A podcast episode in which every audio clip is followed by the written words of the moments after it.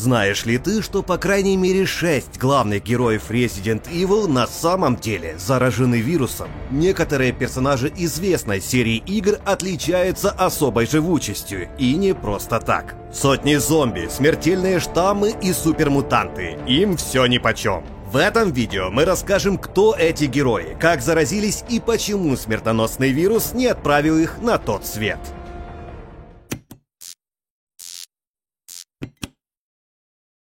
О заболевании нескольких персонажей нам точно известно из самих игр. Например, Джилл Валентайн в Resident Evil 3 получила Т-вирус после схватки с Немезисом. Леон Кеннеди в Resident Evil 4 попадал под влияние паразита, а Клэр Редфилд стала жертвой эксперимента на острове.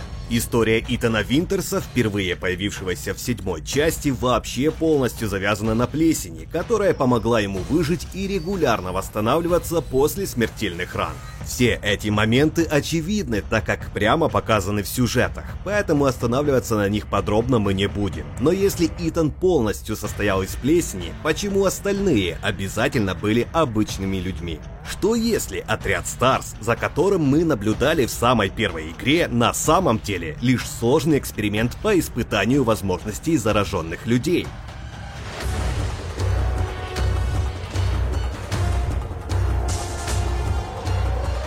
Суперспособности Криса Редфилда — это, конечно же, огромная сила и выносливость. Он в одиночку может сдвинуть каменный валун весом в несколько тонн. Возникает очевидный вопрос — как?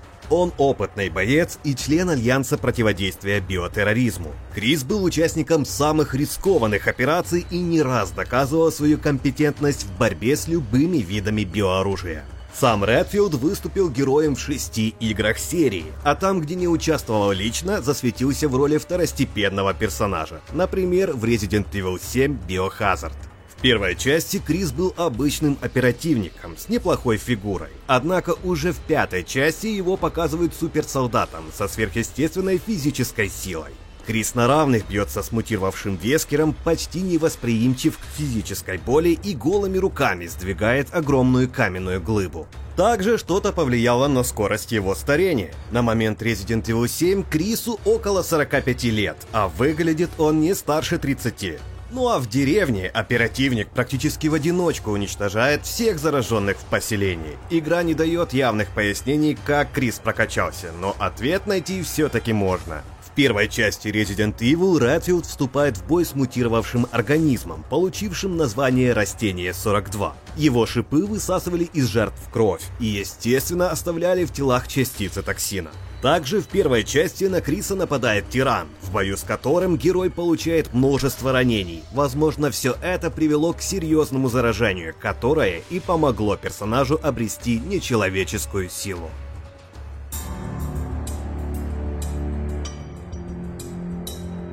Способности Барри напоминают Криса Редфилда, однако выражены не так сильно. Бертон уже не молод, но все равно гораздо выносливее обычного человека. Спросишь, как это получилось? Все очевидно.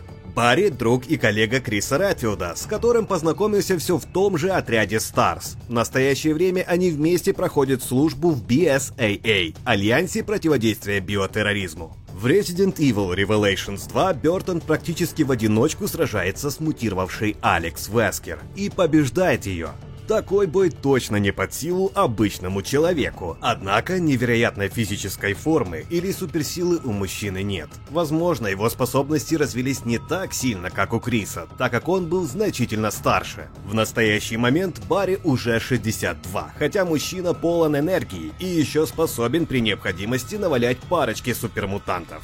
Когда Барри приходит на помощь Джилл Валентайн в Resident Evil 1, то сталкивается с растением 42. В ходе противостояния с цветком мужчина получает несколько ранений и, возможно, дозу вируса. Все в той же первой части. Бертон и Джилл сражаются с тираном. В битве они побеждают, однако маловероятно, что супермутант не оставил Барри несколько царапин. Ты мог и не заметить, но практически все персонажи первой игры так или иначе попали под действие вируса. Интересно, что они были членами отряда Старс. Барри не исключение. Совпадение? Не думаем.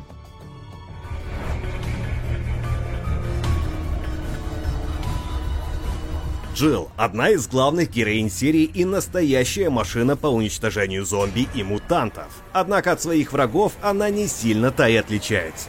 Девушка обладает повышенной ловкостью, скоростью, силой и замедленным старением. Про ее заражение Т-вирусом в Resident Evil 3 мы знаем. Это случилось в ходе противостояния с Немесисом. Джилл удается найти вакцину, однако до конца она не излечивается. Что если на самом деле к третьей части девушка уже давно была мутантом, и именно это помогло ей выжить? Да, звучит безумно, но эта теория многое ставит на свои места. Вместе с Крисом и Барри оперативница была членом отряда под руководством Альберта Вескера, Старс. В первой части Resident Evil Джилл сталкивается с растением 42 и, конечно, получает от него несколько ранений. Именно этот момент можно считать первым фактом заражения. После ряда событий Джилл спасает Криса Редфилда ценой своей жизни и долгое время считается погибшей. В Resident Evil 5 девушка неожиданно оказывается на стороне Альберта Вескера и использует сверхчеловеческую силу и скорость, чтобы противостоять Крису. Вескер выяснил, что та самая вакцина из третьей части не уничтожила вирус, а усыпила его в организме девушки. После серьезных ранений Джилл какое-то время находилась в коме. Именно в этот момент вирус снова стал активным, а тело девушки начало вырабатывать сильные антитела. Благодаря этому стечению обстоятельств, а также мутировавшему организму после событий первой игры, Джилл не превратилась в чудовище и получила новые способности. Как и другие персонажи, Джилл уже большая девочка, ей 48 лет, а выглядит она все так же на 25.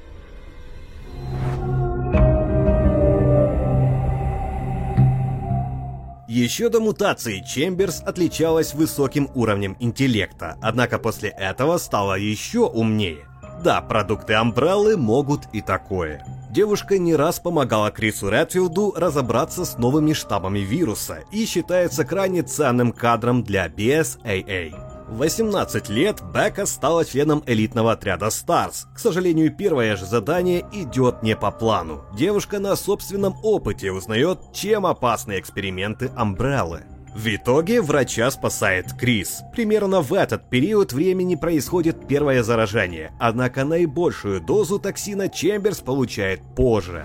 В Resident Evil Zero девушку хватает огромная многоножка, Центурион. Высасывая кровь, чудовище автоматически заразило Беку вирусом. Как и другим персонажам в нашей теории, заражение подарило ученой долголетие. Сейчас ей 42 года, хотя выглядит она едва ли старше, чем 18.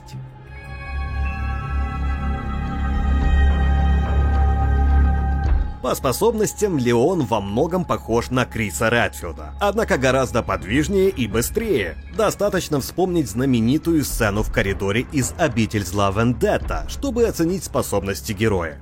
Хотя в последних играх Кеннеди выглядит гораздо взрослее и брутальнее, чем в Resident Evil 2, парню никак не дашь 45 лет. Леон никогда не был членом отряда Старс, поэтому его случай особый. Удивлен, что персонаж на самом деле мутант, ты просто не заметил намеков. Кеннеди – один из самых узнаваемых и знаковых персонажей серии Resident Evil. Мы знакомимся с ним во второй части, когда молодой полицейский оказывается в самом эпицентре заражения в Ракон-Сити. Со временем Леон превратился в опытного оперативника, способного справиться практически с любой угрозой. В Resident Evil 2 герой регулярно попадает в сложные ситуации и получает ранения от мутировавшего ученого Биркина и Тирана. Плохо зажившим царапинам и ссадинам добавляется и зараженная вода из канализации, где проходит целая треть игры. Даже если Леона не кусали, он точно не смог бы выбраться из Ракун-Сити невредимым. В Resident Evil 4 Кеннеди получает новую дозу токсина от паразита. Парень нашел лекарство. Однако, если вакцина не вылечила до конца Джилл, то почему должна была сработать в этот раз? Получается, что в организме героя в настоящее время сразу несколько штаммов. Просто ходячее биооружие.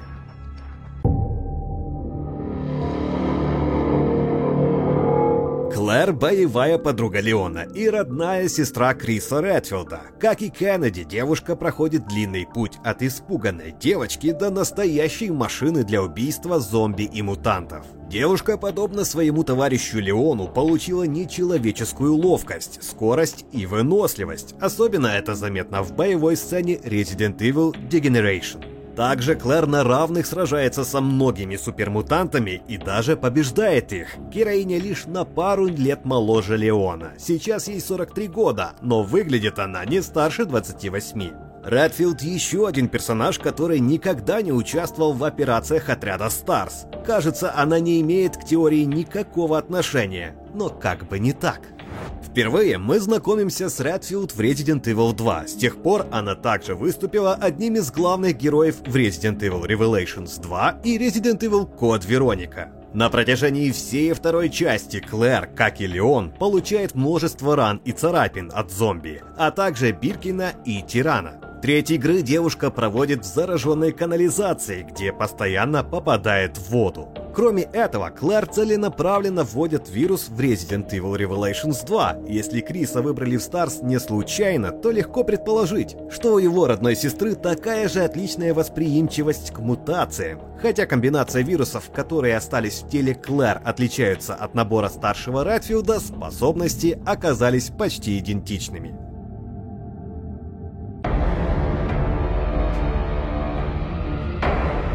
Теперь же проанализируем все сведения и разберемся, что же на самом деле произошло с отрядом Старс и при чем тут вообще Леон и Клэр.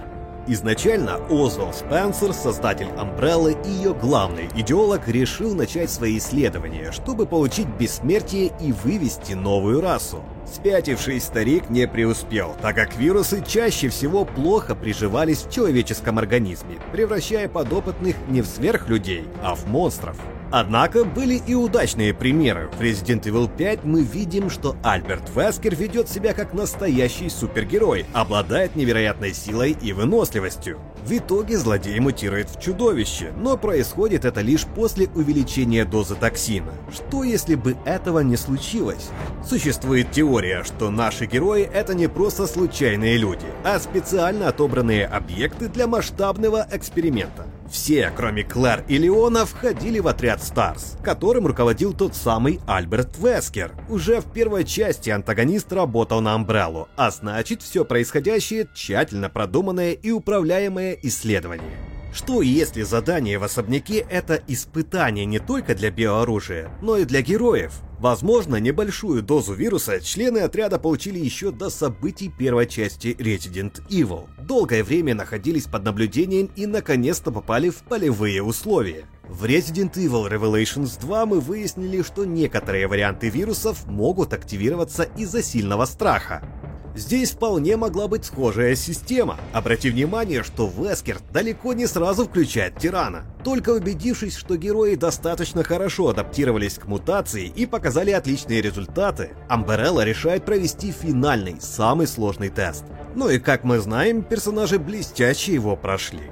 Но получая новые ранения и дозы заражения, герои накопили в себе множество различных штаммов, которые и привели к усилению способностей. Из лора мы знаем, что у небольшого числа населения существовал врожденный иммунитет к продукции Амбреллы.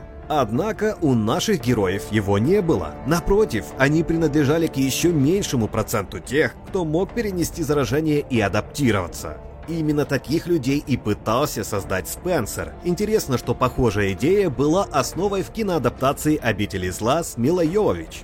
Мы точно знаем, что корпорация зла уже проводила похожие исследования. Вспомним того же Тирана или Немезиса. Эти существа клоны одного человека, который смог получить после заражения новые способности. Однако без побочного эффекта не обошлось. Серьезная внешняя мутация. Нашим героям повезло, они в чудовищ не превратились. Интересно, что персонажи по всей видимости получили примерно одинаковые скиллы – силу, выносливость, замедленное старение и ловкость. Однако мутация в большей степени развила именно их главные качества. У Криса стало еще больше физической мощи, а умная Ребекка превратилась в гениального ученого. Ты спросишь, при чем тут тогда Леон и Клэр, которые членами отряда Старс не были и в особняк не летали?